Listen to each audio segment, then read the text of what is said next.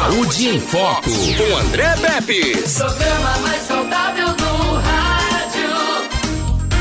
Saúde em Foco. Hoje a gente recebe aqui Dr. Vinícius Menezes, reumatologista. O assunto é fibromialgia. Você sabe o que é, que é isso? O que é, que é isso? Que doença é essa? Afinal de contas, qual a sua gravidade? Tem tratamento? Então, fica aí que você vai saber tudo e mais um pouquinho sobre fibromialgia com esse competente profissional que está aqui com a gente para falar sobre esse assunto que faz referência aí à sua especialidade, que é a reumatologia. Satisfação tê-lo aqui. Dessa vez eu estou sabendo agora em definitivo, né? Como dizem lá os narradores, né? Quando a, a imagem entra lá no campo. Agora, em definitivo, imagem sem corte. Vai ficar aqui em Alagoas. Que coisa boa, um, novos desafios. E parece que desafio lhe motiva, né? Você é movido a isso também. Prazer grande estar aqui conversando com você, com os nossos queridos ouvintes. Hoje a gente vai falar sobre um tema muito relevante dentro do consultório de reumatologia, que é a fibromialgia. Nesse mês de maio, né, no dia 12 de maio, foi o Dia Nacional de Conscientização e Enfrentamento da Fibromialgia. A gente vai discutir mais sobre essa doença. E realmente, desafios me motivam. Vamos lá começar uma nova trajetória aqui, que fé em Deus será vitoriosa também. Com toda certeza, não tenho a menor dúvida disso. A fibromialgia é uma síndrome caracterizada principalmente por dor crônica e generalizada no corpo que dura pelo menos três meses. Esses desconfortos podem surgir sem motivo aparente ou serem uma reação exagerada a algum acontecimento. Abre aspas.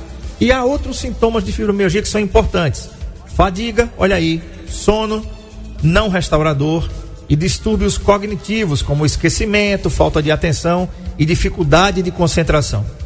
É, aí a gente precisa falar um pouquinho sobre isso, doutor, mas não é somente isso. Então quer dizer que a fibromialgia pode durar aí três meses e, e onde é que é essa dor? Essa dor é no corpo todo? Onde é que ela tem a sua manifestação? Ou na realidade é, tem pontos específicos? André, como você bem disse, o quadro, a fibromialgia é uma doença caracterizada por dores crônicas. Quando você coloca crônica, maior do que três meses, tá? Dores difusas pelo corpo, normalmente causa músculo esquelético. Uma frase que o paciente usa muito no consultório é que a dor caminha pelo corpo. A dor anda pelo corpo, não tem um local definido para dor. Ele consegue referir que a dor às vezes está na articulação, a dor pode estar no tendão, a dor pode estar no osso. Não existe um padrão definido de dor, nem uma localização específica. É claro que a gente tem dentro do exame físico os pontos dolorosos, os tender points que a gente faz a investigação, mas a dor pode estar difusa mesmo. Tá, então pode estar em vários locais. Agora, doutor, ela tem uma idade que a fibromialgia ela pode começar a apresentar esses, esses sintomas ou não tem idade, é, pode acometer a qualquer pessoa, um adolescente, uma criança. Falando um pouquinho sobre a epidemiologia, né, da fibromialgia, ela comete, para você ter 2,5, acredita que ela cometa 2,5 da população brasileira, 2,5% da população brasileira. E ela tem uma idade entre 25 e 65 anos na maioria das vezes. Pode ter um pouco mais novo, pode ser também pessoas mais velhas também podem ter o diagnóstico de fibromialgia. Acometendo mais mulheres do que homens, na maioria das vezes. Tá. E, e por que, que as mulheres são, são as sorteadas? Tem alguma explicação? Não, não tem uma explicação uh, por que, que as mulheres são mais acometidas, não, André. Não uma explicação fisiopatológica para poder explicar isso aí. Tá. Doutor, quais são as causas? A, a reumatologia já encontrou as causas? Porque aqui a gente, dando uma olhada aqui, a gente percebeu algumas coisas que pode acontecer esses desconfortos sem motivo aparente ou serem uma reação exagerada a algum acontecimento. Tá bom, sem algum motivo aparente, não tem motivo nenhum, pode surgir. Ou reação exagerada a algum acontecimento. Que reação é essa e que acontecimentos podem ser esses? André, a explicação para fibromialgia ainda é uma, algum, nós ainda temos algumas incertezas, tá? Temos algumas hipóteses, algumas coisas que a gente já consegue ter em mente. O que é que acredita-se? Que o paciente ele tem uma alteração na sensibilização no nosso sistema nervoso central, no nosso cérebro. Tá? Nós temos áreas responsáveis pela dor. E aí nós temos lá neurotransmissores que vão estimular a dor e tem aqueles que inibem a dor. Então você vai ter como se fosse um cabo de guerra, um uhum. puxando de um lado e um puxando do outro. Uhum. No caso dos pacientes com fibromialgia, acredita-se que você tenha mais neurotransmissores que estimulem a dor do que aqueles que inibem a dor. Vou citar algum para a gente poder ver que é o glutamato. Acredita-se que tem um aumento do glutamato, que é o neurotransmissor que estimula a dor, e com a diminuição daqueles inibitórios da dor, como por exemplo o GABA, tá? E aí, é, algumas emoções como depressão, ansiedade, uma tristeza profunda, um estresse, podem ser os fatores desencadeantes dessa dor. Desse, é, e aí o paciente ele vai vir apresentar esse quadro de dor difusa. Uhum. Então, não tem aparentemente não tem um motivo. Não tem nada orgânico que você justifique. A gente vai falar mais na frente sobre os exames, né? Não tem nenhum exame que detecte a fibromialgia por conta disso. Porque você tem um componente psicossomático da doença. Então ela tem essa, é, essa parte né, psicológica aí associada. Tá. É, nós tivemos uma doença inflamatória grave, que é a Covid. Né? É, a Covid é, foi o start, ou pode ter sido o start, para diversas doenças, para diversas patologias que a gente não tinha. Ontem mesmo eu falava aqui com, com o Romano Ferrari, lá da Ibrio Magistral, você até acompanha a entrevista, ele falando que a questão da perda da memória é uma sequela neurológica importante da Covid. Tenho ouvido muito esse relato, né? É, eu tive Covid, passei 30 dias afastado. É, assim, não, não tive essa questão da memória afetada, mas é, os meus cabelos brancos ficaram mais brancos mais rápido, né? E eu, eu, eu gostei, tá, Edmilson Eu achei legal, foi. Eu achei, eu gostei. Dona Valéria também gostou, porque ela disse que o coroa ficou mais gatão, né? É, obrigado, eu, ela também acha. Então veja, é, eu não sei se, se eu tive alguma coisa que ficou é, sequela, vamos dizer assim. Eu, eu acredito que não. Mas muita gente relata essa questão da fadiga, da perda de memória, né? uma perda de memória exacerbada. Tipo, não, é, não são somente aqueles lapsos que a gente já vinha falando. É, Eita, eu vou ligar para vou ligar para fulano. Aí tá bom. Aí você, daqui a pouco você eu ia ligar para quem mesmo, né? Você fica perguntando para você mesmo, o que, é que eu tava fazendo? Eu ia fazer o quê? Às vezes você está dentro de casa, ia para um ambiente fazer alguma coisa, esqueceu o que você ia fazer. Por que, é que eu estou trazendo isso à baila agora? Porque é o seguinte, doutor, a, a Covid é uma doença altamente inflamatória.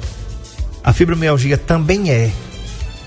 É, é tam, aliás, a Covid é uma doença inflamatória. A fibromialgia é um estímulo também inflamatório, é uma doença inflamatória e com a chegada da Covid, você como especialista, você percebeu que foi exacerbado também os diagnósticos de fibromialgia pós-Covid? Excelente pergunta, André. A fibromialgia ela não é configurada como uma doença inflamatória, tá? Ah, existe um diagnóstico, um diagnóstico diferencial da fibromialgia que acontece no pós-Covid chamado síndrome da fadiga crônica. Essa síndrome da fadiga crônica ela tem sintomas bem parecidos com a fibromialgia, quadro de dor, de cansaço, de esquecimento, de alterações que a gente chama de alterações cognitivas, só que com um diferencial. Você tem um episódio infeccioso precedendo ao surgimento dos sintomas.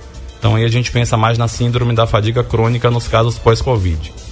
Em relação ao aumento da fibromialgia no pós-Covid, sim, mas não associado à doença, mas associado às alterações psicológicas inerentes ao nosso estado de pandemia pacientes que ficaram, os idosos que ficaram muito tempo em casa, não ficam em casa, que não tiveram a, a visita de família, que acabaram desenvolvendo um quadro de depressão, muitos jovens que abriram quadro de ansiedade nessa pandemia também. São gatilhos psicológicos para a abertura de um quadro de fibromialgia. A fibromialgia, você citou aí esses sintomas que a gente chama de sintomas cognitivos, como falta de memória, dificuldade de concentração, que você também observa na síndrome da fadiga crônica, ela também está presente na fibromialgia. A gente chama esses sintomas de fibrofog. Fog é do inglês, que vem de névoa. É como se desse uma névoa em sua cabeça. Você está fazendo aqui alguma coisa? O que, é que eu estava fazendo mesmo? Então, esses esquecimentos, eles também são comuns nos pacientes com fibromialgia. Tá. Você falando aí dessa névoa, é, eu tenho um amigo de longas datas em Maceió, que o caso dele era para essa ciência estudar. E ele era o tipo que a gente chama de voador, né? Eu era muito amigo do irmão dele, e ele dizia, o nome dele era Denis. É Denis, né? E ele saía do banheiro assim, viu, Edmilson? Saía do banheiro assim, enrolado na toalha, e ficava parado assim na porta do banheiro. E o Moisés, irmão dele, dizia assim: O, o que é que tu tá fazendo aí? Ele disse, eu não sei se eu passei sabonete. eu não me lembro que eu passei sabonete. Então, se você tem ideia, isso faz uns 30 anos, meu amigo, né? Então, assim, naquele tempo, ele era tão voador que ele ganhou um violão do pai. Naquele tempo, quem toca violão se lembra muito do, da marca de Giorgio, era um violão lindo, perfeito. Era o meu sonho era ter um violão de Giorgio. E ele ganhou um de Giorgio do pai, pegou um táxi para ir à igreja e pagou o táxi, desceu e foi embora. E deixou o violão no primeiro dia que ganhou o violão do pai. E o taxista de má fé não devolveu, né? Na época foi um, foi um problema, porque naquele tempo você não tinha, né? Não custava nada devolver o que não é seu. E é, um- Ainda não custa, né? é um princípio. Ser honesto é uma obrigação. Mas, enfim, né? Gente ruim tem em todo canto. E- enfim, por que, que eu estou falando isso? Por conta dessas, desses, desses lapsos. Doutor, além disso, a síndrome é, costuma aparecer em quem sofre de estresse crônico. Olha aí você, tá em casa, ou no carro, ou na chuva, na rua, na fazenda, uma casinha de sapê, como diz a música. Situações graves de trauma físico ou psicológico. Essas condições liberam hormônios específicos que geram um desequilíbrio na forma como os indivíduos sentem dor. Eles se tornam mais sensíveis a ela.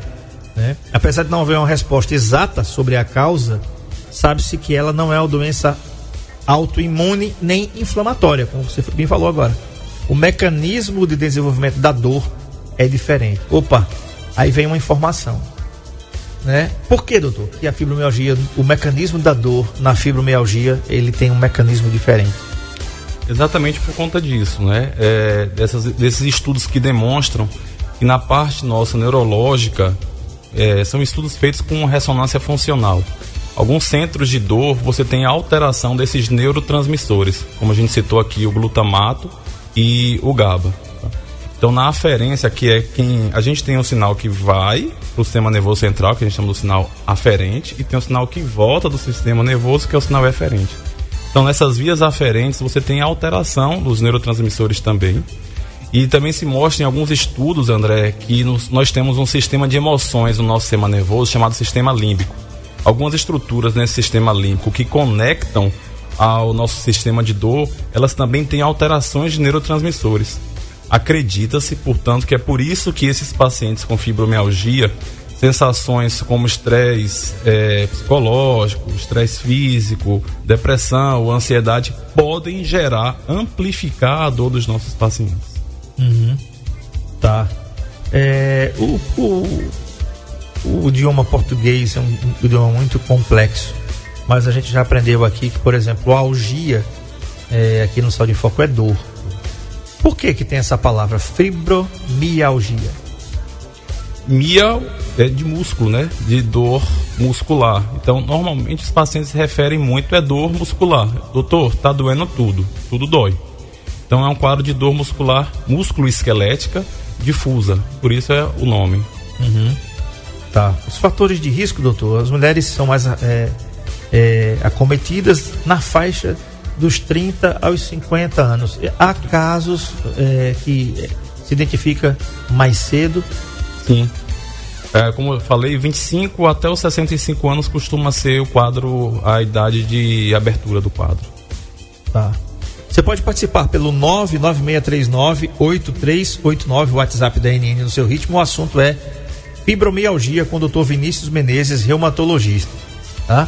Doutor, a fibromialgia pode acontecer em qualquer idade e a prevalência é de 2,5% a 6% da população. Exatamente. Ou seja, é um percentual altíssimo. Se a gente considerar aí 6, 7 bilhões de pessoas no mundo afora, é um percentual muito alto E crescendo. e crescendo. O, o pior de tudo é isso, né? E aí é o seguinte: quais são os principais pontos de dor da fibromialgia? Quais são os mais relatados no consultório? Paciente refere muita dor, o que a gente chama nessa região aqui do, dos ombros, né? Na região aqui na região cervical também, onde a gente acumula bastante tensão. Ele também refere dor na parte interna dos cotovelos, também dói bastante, e na região da bacia e na região interna dos joelhos. Esses costumam ser os pontos onde eles mais referem dor no nosso consultório. Mas, repetindo, tem paciente que chega e fala assim, doutor, dói do fio do cabelo ao dedinho da unha. Então, uhum. A dor, ela é espalhada pelo corpo todo, André. Uhum.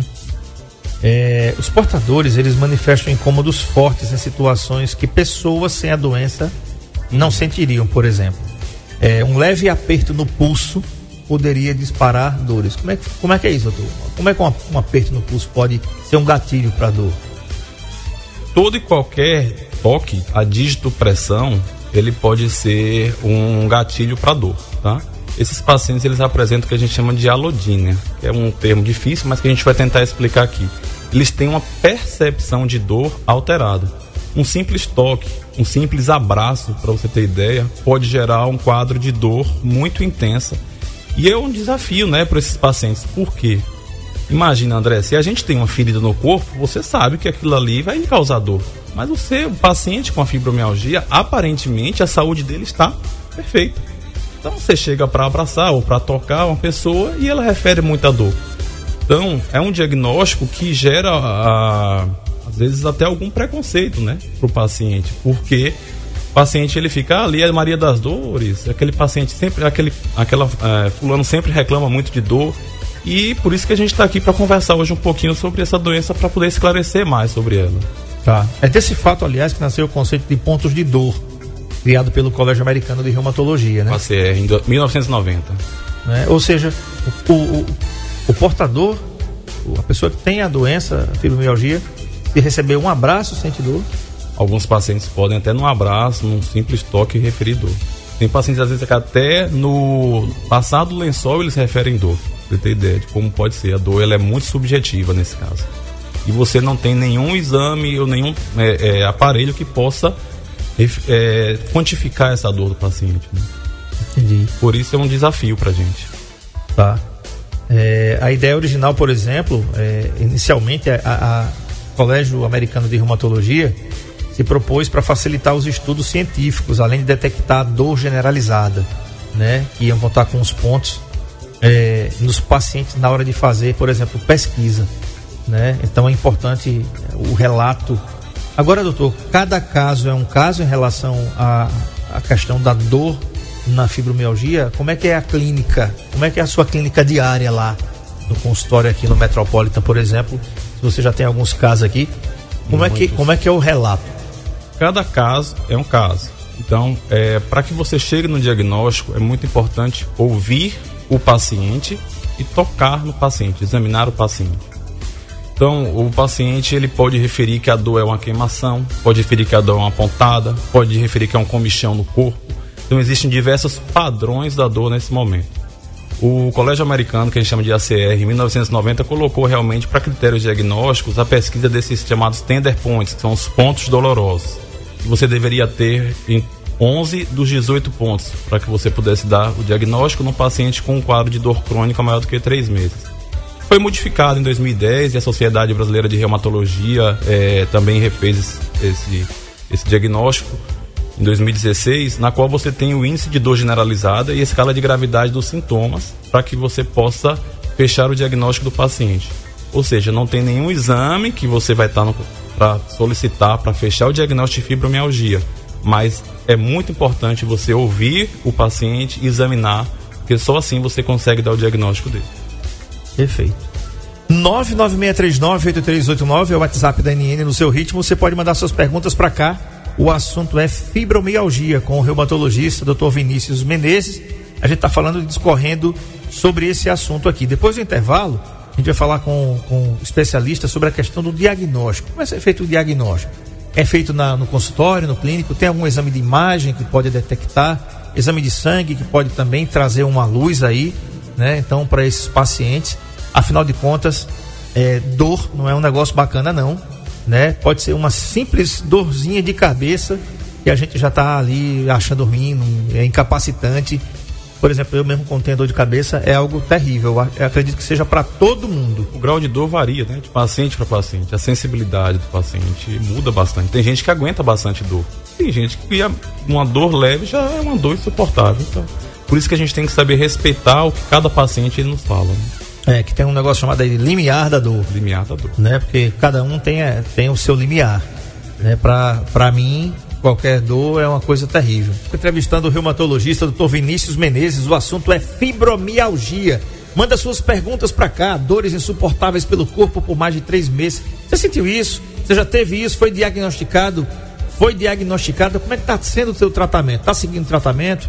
Como é? Agora a gente vai falar sobre isso com o Dr. Vinícius Menezes, né? Um abraço aqui a dona Hilda, que disse o seguinte: Boa tarde, André. Esse negócio de esquecimento passou em branco está pegando até os jovens. Imagine nós na área dos 50. pois é, dona, eu tô nessa, eu tô nessa vibe aí, tô nessa faixa aí, tá? De vez em quando, esquecer do sabonete eu não esqueço não, que nem meu amigo lá, né? E aí é demais também, né? Aliás, é a primeira coisa que eu faço para não esquecer. Senão você fica perguntando. Aí você diz, será que eu passei o, o condicionador aqui, o shampoo? Enfim, acontece, né? Mas assim, de vez em quando dá, não é propaganda do homo não, mas às vezes dá um branco total radiante na nossa cabeça, entendeu? E você diz assim, eu vim fazer alguma coisa aqui e eu não me lembrei o que é. Você pega o telefone para ligar para um amigo seu, de repente acontece alguma coisa, quando você vai ligar para um amigo é de noite. E ou então você nem ligou, né? Você diz assim: "Eita, eu era para ligar para fulano e agora que eu tô me lembrando, não vou ligar para ninguém essa hora, então". Então já passou, você já perdeu o time ali. Tá ali, dona Ida, muito obrigado pela audiência de sempre, tá? Agora, doutor Vinícius, é, por exemplo, o, o diagnóstico da fibromialgia é um diagnóstico meramente clínico, onde vocês afirmam que a clínica é soberana, né? Mas também tem alguns exames que podem aí ajudar e detectar a fibromialgia? Bem, André, o diagnóstico ele é clínico, baseado na história do paciente e no seu exame físico. Em relação a alguns exames que o pessoal coloca aí, ainda não tem nada em literatura que confirme ah, algum exame que confirme o diagnóstico de fibromialgia. Foi colocado aí em relação à polissonografia, porque foi visto que alguns pacientes com fibromialgia podem ter alterações, né, na polissonografia, mas ele não serve e não tem nenhuma alteração que confirme o seu diagnóstico. Um outro exame que tem sido colocado também é a termografia, na qual você consegue, vai tirando fotos do, do paciente e vai vendo as áreas de dor. As áreas de dor eles vão ficando mais vermelhas, mas também não tem ainda não é colocado pela sociedade nem pelo Colégio Americano de Reumatologia a termografia como sendo um exame que fecha o diagnóstico de fibromialgia. Portanto, para que você feche o diagnóstico, você tem que preencher os critérios clínicos da doença foram elencados pela Sociedade Brasileira de Reumato em 2016 e pelo ACR, o Colégio Americano, em 2010. Tá. A polissonografia, gente, é um exame indolor responsável por avaliar a qualidade do sono e identificar complicações. É indicado principalmente para pessoas que apresentam sonolência excessiva, roncos exacerbados e noites mal dormidas frequentes. Perfeito. Ou seja, você que tem a, apneia obstrutiva do sono, assunto que a gente já falou aqui com alguns é otorrinos, alguns especialistas, e quem cuida disso principalmente é o otorrinolaringologista, né? Para falar sobre essa questão da polissonografia. Inclusive a Clínica do Sono em Arapiraca faz esse exame aqui. É um exame que você faz dormindo. Exatamente, é um exame que tem grande valia para outros diagnósticos, principalmente para síndrome da apneia obstrutiva do sono, né? Mas para fibro ainda não fecha o diagnóstico. Pode ajudar, mas não fecha o diagnóstico. Tá. Doutor, é, por exemplo, é, uma, é um processo de eliminação. O profissional de saúde vai fazendo exames para descartar outras possíveis causas que explicariam as dores. Por exemplo, o cansaço, o esquecimento. Conforme essas possibilidades vão se esgotando, o diagnóstico da fibromialgia fica mais claro. É como se fosse um funil, né? Você vai afundilando para peneirar e dizer, chegar no final e dizer assim, é realmente fibromialgia, é isso aí? Isso. Ah, a gente acaba fala assim: ah, não tem nenhum exame, mas quando eu vou no consultório, o doutor pede exame. A gente solicita com o intuito de ir investigando outras causas que justifiquem as dores, a fadiga, a alteração do sono, é, esses esquecimentos que o paciente pode referir ele não é um diagnóstico de exclusão. Por quê? Porque a fibromialgia, André, ela pode estar relacionada com outras doenças, inclusive com doenças autoimunes. Então tem paciente que tem artrite reumatoide que tem fibromialgia, tem paciente que tem lúpus e que tem fibromialgia. Mas a gente tem que ir excluindo outras causas, fazendo diagnósticos diferenciais para aquele quadro clínico apresentado pelo paciente. Por isso a gente lança a mão de alguns exames laboratoriais, sim, no, no na investigação do paciente. Tá. Tem cura, doutor? Não tem cura, André, mas tem controle. Isso não é uma notícia ruim. Hipertensão, diabetes não tem cura, mas tem controle. Uhum. E o controle passa muito, muito pelo entendimento do paciente, pela educação do paciente em relação à doença. Ah, o que é que a gente costuma ver? Esses pacientes são muito abandonados, né, ignorados. Eles já têm até vergonha de falar da dor. Então cabe a gente como reumatologista acolher esse paciente, primeira coisa, acolher o paciente da melhor forma possível, entender e acreditar na dor que ele refere. Explicar sobre a doença, que a doença existe. Porque você acredita, André, que tem algumas pessoas que ainda não acreditam nesse, nessa doença, nesse diagnóstico. Uhum. É uma doença que tem CID, que é o Código Internacional da Doença. Sim. É uma doença que já tem o consenso, ou seja, é, já é debatida entre os especialistas, mas ainda tem gente que não acredita, que acha que é manha, que é invenção, aquela dor que o paciente refere. Então, nós, como reumatologistas, estamos ali para explicar sobre a doença, sobre o diagnóstico e poder acolher o paciente para que a gente comece um acompanhamento. E esse acompanhamento é de suma importância que o paciente esteja esclarecido para que ele possa entender o tratamento e participar junto com a gente do tratamento. Tá. Doutor Vinícius, por exemplo, a gente é, queria lhe perguntar uma coisa. Esse tempo, agora que nós estamos inverno, ontem, por exemplo, estava voltando para casa, era sete e meia da noite mais ou menos, tinha uma névoa, não sei se você percebeu, Edmilson, uma neblina. Percebi Nunca também. Nunca vi aquilo em Arapiraca, né? A gente não está acostumado a ver aquilo. O tempo frio para quem tem fibromialgia é um terror? É o terror, né? Pacientes referem que em épocas frias, né, as suas dores elas pioram, pioram bastante. Então, uma das orientações que a gente tem é agasalhar, proteger principalmente as extremidades com luvas, com meias, para que possa estar tá melhorando o quadro de dor do paciente. Então, coloca uma meinha no pé, que é uma parte sensível, né? É, eu, eu, não sei, né? né? Não sei que, quem que tem, quem tá em casa, mas eu, se eu quiser me esquentar, tem que proteger o pé primeiro, né? É, porque se você, você pode usar o que você quiser, botar o pé do lado de fora, então, eu não sei você que está em casa. Eu, eu fico com frio do mesmo jeito, assim. Fica agasalhado, mas o pezinho fica, né? Então, quem mora no sul do país tem mensagem, Edmilson. Depois a gente vê aí se é um, algo, algo pertinente aí. Tem no WhatsApp aí uma mensagem. E a gente vai dar uma olhada aqui. Doutor, é, outra coisa. Tem aqui uma informação aqui importante. Por exemplo, como qualquer enfermidade, não há cura. Mas um, é, se pode controlar, como você falou aí né? Ela é dividida em medidas farmacológicas e não farmacológicas. Vamos falar dessas medidas. Quais são as medidas farmacológicas? Claro, aí você vai prescrever o um medicamento. E quais são as não farmacológicas? O tratamento é um tratamento multidisciplinar, na qual tem reumatologista.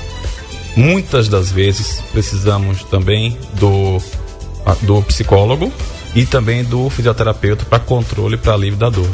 A gente conversou que a causa da dor, muitas das vezes, é psicossomática. Então, o psicólogo é de suma importância nessa dobradinha com, com o reumatologista e o fisioterapeuta também, para que possa aliviar as, as, dores do paciente. As medidas não farmacológicas, nível de evidência A, que não pode faltar para o paciente, é atividade física. Só que quando a gente fala isso no consultório, o que é que eu, a primeira coisa que o paciente fala? Doutor, você não sabe da minha dor, não? Não aguento fazer, me mexer. A atividade física deve ser feita de forma lenta e gradual. Uhum. Se você conseguir fazer 5 minutos de uma caminhada com um alongamento, ótimo. Qualquer ganho que você tenha é importante. Se no dia seguinte você conseguir fazer 6 minutos de atividade com alongamento, maravilha, vamos comemorar a sua vitória, a sua conquista. E assim, ir galgando aos poucos e, e aumentando esse tempo de atividade. Mas tem que fazer atividade física. Esse é o primeiro ponto que tem que ficar claro essa mensagem. Todo paciente com fibro, para melhorar, tem que fazer atividade física. Respeitado os seus limites de dor, respeitado os seus limites da idade. Não é sair quando eu falo no consultório, tem que fazer atividade física, sair correndo a meia maratona, não. É devagarinho, um alongamento, uma caminhada, um exercício leve, normalmente sem impacto no início, para que ele vá se acostumando, para que seu corpo vá entendendo que você está se movimentando. Atividade física para o paciente reumatológico é a atividade física é o remédio da sua articulação. Ok. Tem mensagem aí. André Pepe. Aqui é o Cícero de Maribondo. Queria tirar uma dúvida aí com, com o doutor.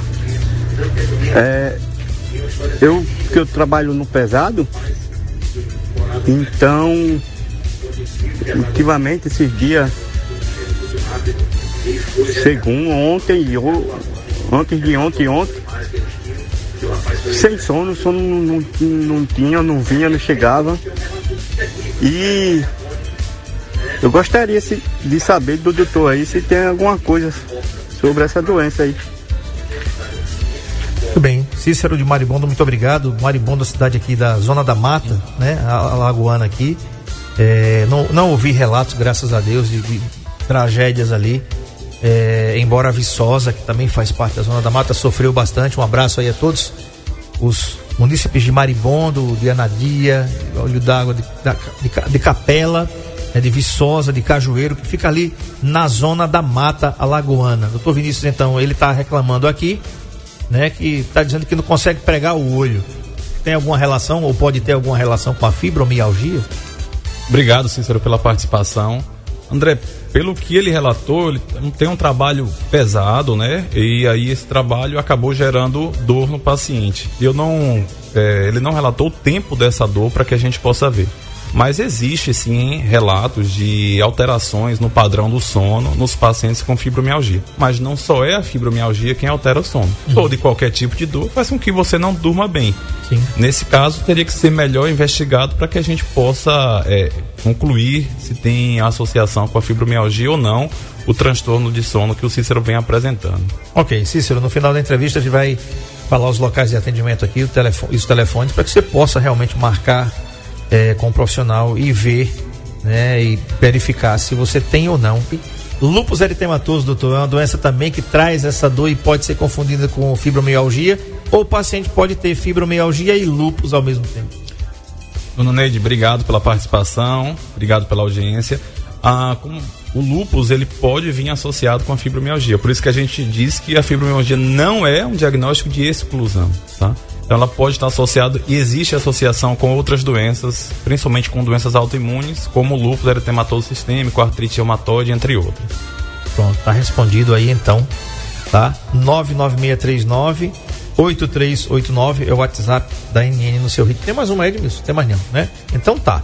Você pode mandar sua mensagem para cá, o assunto é esse. Doutor, para finalizar a nossa entrevista, fechado esse diagnóstico, né? A gente pode incluir aí também pessoas que é, fazem exercícios físicos de qualquer modalidade, com acompanhamento médico e a curto e médio prazo, a acupuntura também é Acupuntura, importante, né?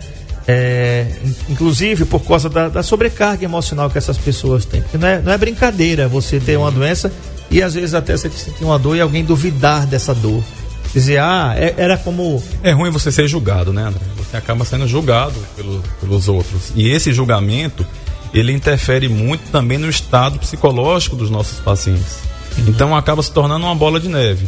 Ele sente dor e aí ele, quando ele refere a dor, ele acaba sendo julgado e ele começa a piorar a dor por conta disso, pelo estado psicológico dele.